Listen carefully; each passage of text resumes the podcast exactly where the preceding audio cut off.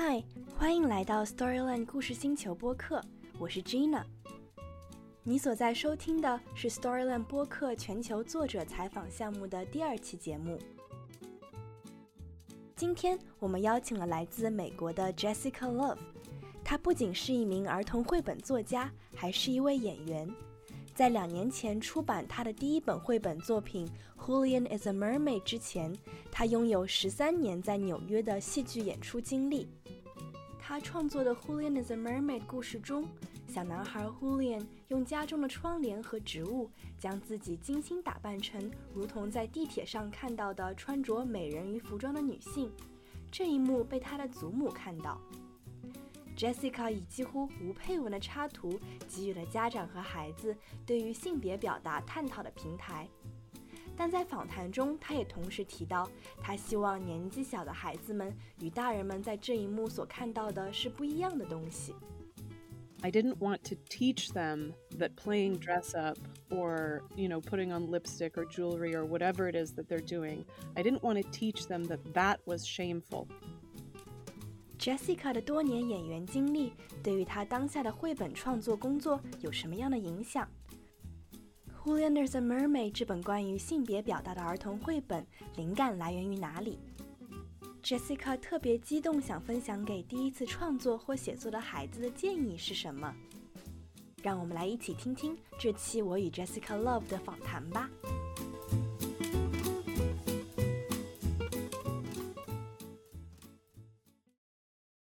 Hi, Storyland. My name is Jessica Love. I am a painter and a picture book writer, and I made the book Julian is a Mermaid, and I'm so happy to be with you today. I'm so happy to have you here. Um, so last year we bought your picture book Julian is a Mermaid at the London Book Fair, and uh, since then it has been widely read by our kids at Storyland Library, and it has been actually two years since its publication. Looking back on it, how do you feel about the picture book being read and loved by so many readers? It's a dream come true. I didn't think I would even be able to get this book published, much less it would re- reach readers in countries that I've never been to and be translated into languages that I can't speak. I think all artists dream that they that their work can have such a far-ranging reach, but this has so far exceeded my expectations that I almost don't know how to process it. I think I read in one of your interviews that you actually worked on it for five years, so a really a long time. A long time. I was, when I started work on it, at the time I was working as an actor in the theater. I live in New York and I was auditioning for plays and sometimes acting in plays, but when you're an actor, you have a lot of time just trying to get work where I where I I would have other jobs to sustain me. I would work as a nanny or a waitress and during those times I wanted a way to be to be creative and to keep making art. And so I started working on this book and I worked on it really slowly uh, for a long, long time, all by myself um, before I before I ever showed it to anybody. So, you also mentioned that when you were working on a picture book, you were doing acting, and you had more than 10 years of theater acting experience. And I imagine our kids at Storyland will really look up to you because um, our kids are learning to express themselves actually through story writing, drama performing, and filmmaking. I wonder when you were a kid, did you have those like like a lot of opportunities for these things like artistic or creative expressions? I did. Both of my parents are artists. My father is a ceramicist and my mother is a weaver and they uh, they work together and they have a little studio behind the house i grew up in. And so i had a lot of time when i was a little kid to just come up with my own ways of being creative because they worked at home. So I would dig into a box of of dress ups and I would play make believe all summer mm. long and I would I would draw all day and I think the playing make believe and and drawing for me are sort of two different ways of playing of playing imagination, but they're not that different. And then when I was when I was growing up, once I got a little bit older, I I liked I did all the school plays and at university I did theater as well. So I, I always did visual art and and theater, but I don't I think they have a lot in common. What commonalities have you found between acting, which you did for such a long time, and the picture book and story creating you're doing now? Yeah, I think because I had never made a picture book before, but I had acted in many, many plays, and quite often I was acting in in plays that were being performed for the first time, um, like world premieres. So the plays were being were still being sort of shaped and revised during the rehearsal process. So I did have a lot of experience thinking about how to shape a story. And so I think I was thinking about story structure in um, perhaps slightly more theatrical terms. But I think the moments that I'm interested in depicting in picture books are sort of actorly moments. They're moments bet- where something is happening between two characters and i like i like to draw nuanced emotional experiences and the way that the way that an internal state of mind expresses itself physically in a character's face or body when i'm drawing i find myself sitting there making the expression that that i'm trying to draw with my own face so i think i am still using acting skills uh, even when i'm drawing Oh, yeah, this makes me think about. Oh, let's actually talk about your picture book, Julian is a Mermaid. And it's about a boy called Julian who dresses himself as a mermaid after seeing three ladies in mermaid costumes on a train. And there's this moment in the story when Julian's grandmother catches him in his mermaid dress and she leaves. And Julian is looking very self conscious as he looks at himself in the mirror. And it makes me think of how this might be how the character would look in theater. Was that how you developed the thing, thinking about it in theater terms? I think it's just the way my brain works. You know, when I was when I was an actor and I was acting in plays, different actors I think approach approach the work from different angles, but I always had a very I suppose directorial uh, way of way of seeing what was happening on stage. I I was aware of where of where everybody's bodies were on stage and and what that story was telling. I I think I I understood storytelling in physical visual terms clearly and that that's the first place my brain goes. So i suppose i was thinking about it theatrically but it's the thing that's underneath theater and underneath drawing is just is just playing playing pretend right? You go into your imagination and you and you imagine what it would feel like to be this person and to be in this apartment and to be dressed up and to be and to have made a big mess and to have your grandmother catch you after after you've ripped up her plant and pulled down her curtain and made yourself a costume and wondering if you're in trouble. I think it's the same it's the same work, which ultimately I suppose is the work of empathy is the work of imagination. You're imagining what it would be like to be in someone else's life. Yeah, so what I really love about Julian is a Mermaid is that the story seems so simple, but still perfectly captures this wonder of being seen and accepted for who we are by the people we love. What inspired you to want to tell this story? It's such a good question, and I'm never really sure how to answer it because it had a lot of different it had a lot of different sources of inspiration um, that all that all kind of came to a head at once um, in this in this one idea and then when the idea came to me it was pretty it was the idea came to me sort of all in one piece but i think there were a lot of little rivers that were flowing underground to feed it for for a while. So some of those inspirations were at the time I was dating a man whose older brother is a transgender man, and he had just transitioned. And uh, so I was getting to know this family just as they were as they were navigating this big transformation in in one of their um, in one of their family members and there were a lot of conversations about how to talk about this transition with the kids in the family and that just got me curious about what kind of literature there was out there for kids about gender and gender fluidity and different gender expressions and i found that there were there were some books but they were sort of written from the point of view of like explaining this difference to to more gender conforming kids. It was harder to find books that felt like they were written for gender nonconforming children kind of from the inside of their experience if that makes sense. Uh, mm, yeah. but then but then on another completely parallel track i was also became really interested in i was watching a lot of rupaul's drag race and i was i became interested in drag performance. A ball is essentially an event where people dress kind of dress up as as whatever character they they feel they want to embody and they kind of perform it on a runway and then they're you know they're given they're given a different score. So it's a competition but it's also a performance and it's also a celebration.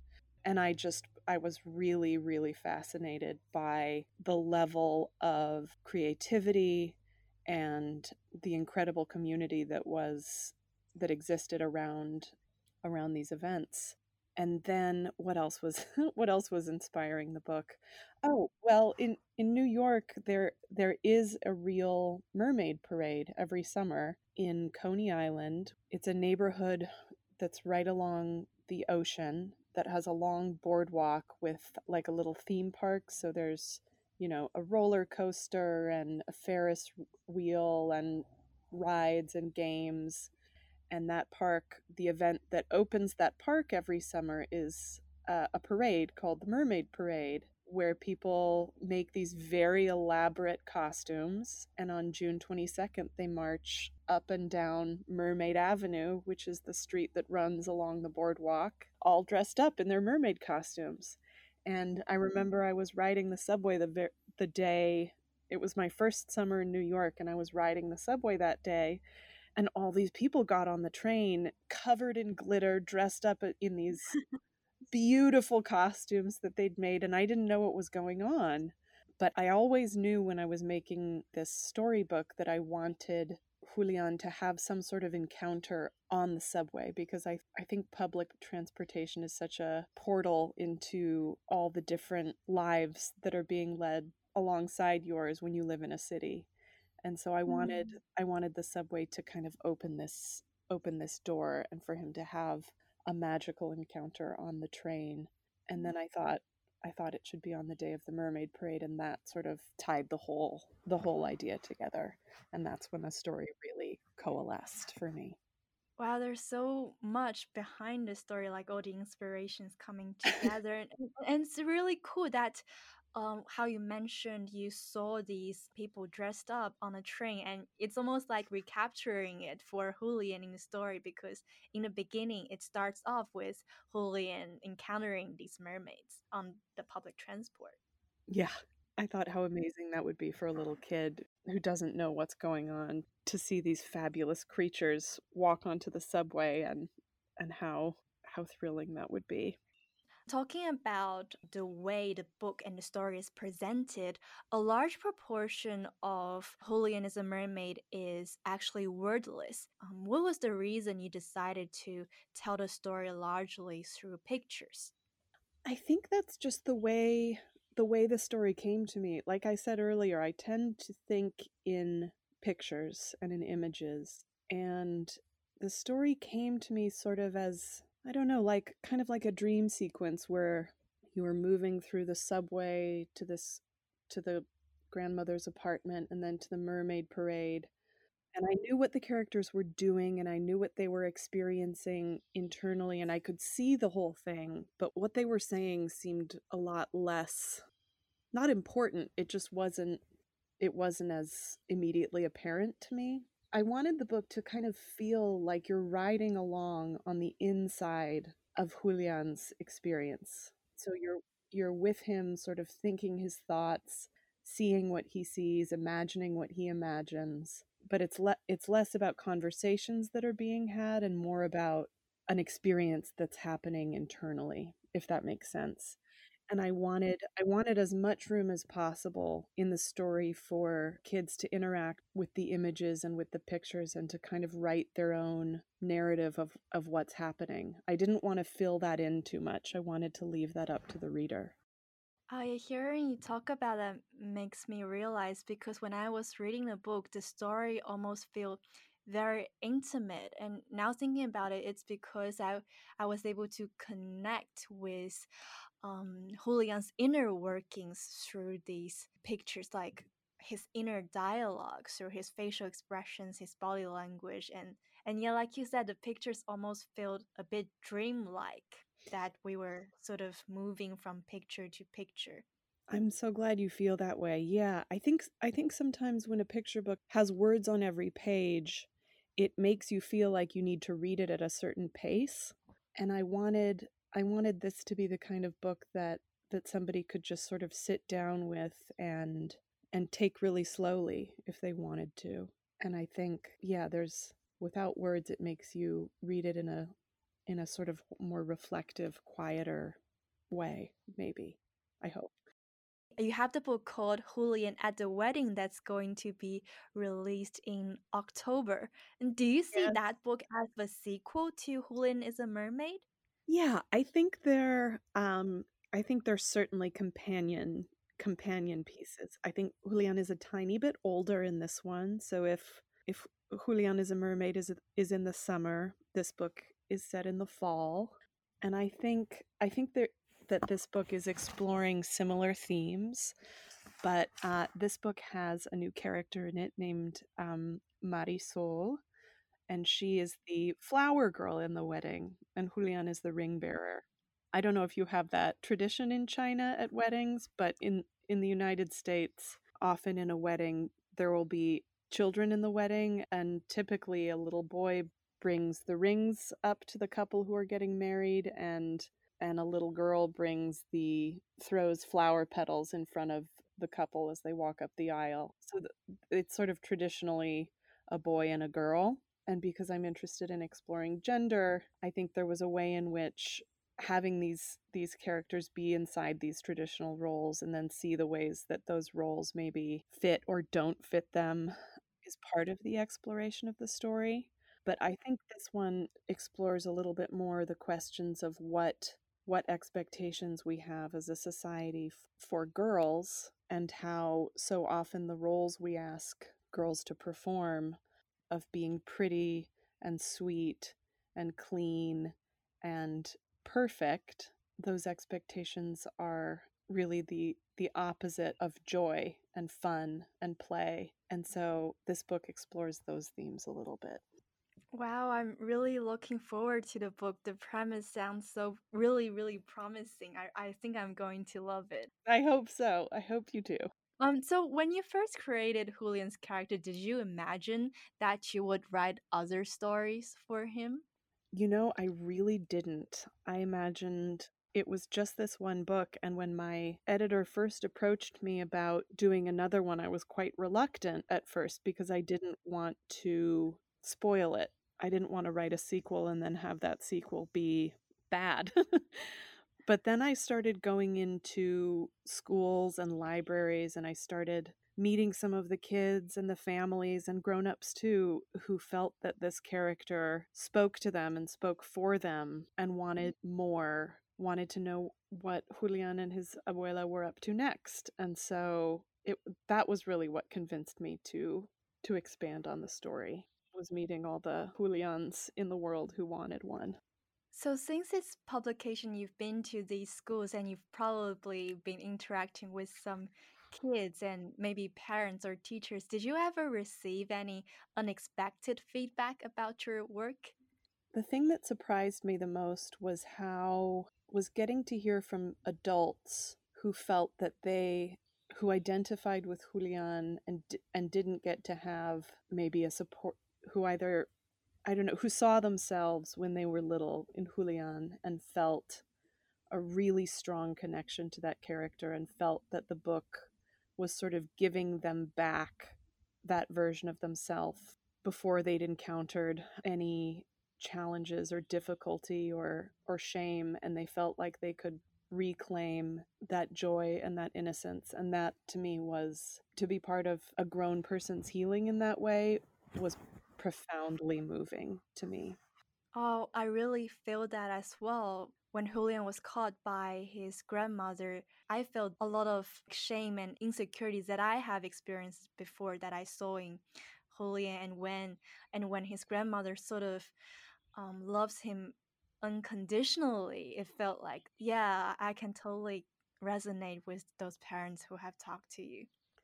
I really wanted that moment to be, it was, I was really careful about it. I wanted it to function on a couple levels, and I wanted for little kids who are reading it, I didn't want to teach them that playing mm. dress up or you know putting on lipstick or jewelry or whatever it is that they're doing i didn't want to teach them that that was shameful so i wanted it to feel for those little kids, like Julian was just nervous he was going to be in trouble because he made a big mess.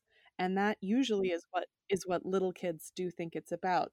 But for adult readers, they tend to see another level of they tend to be more nervous that he's going to be in trouble for the actual kind of dress up he's playing.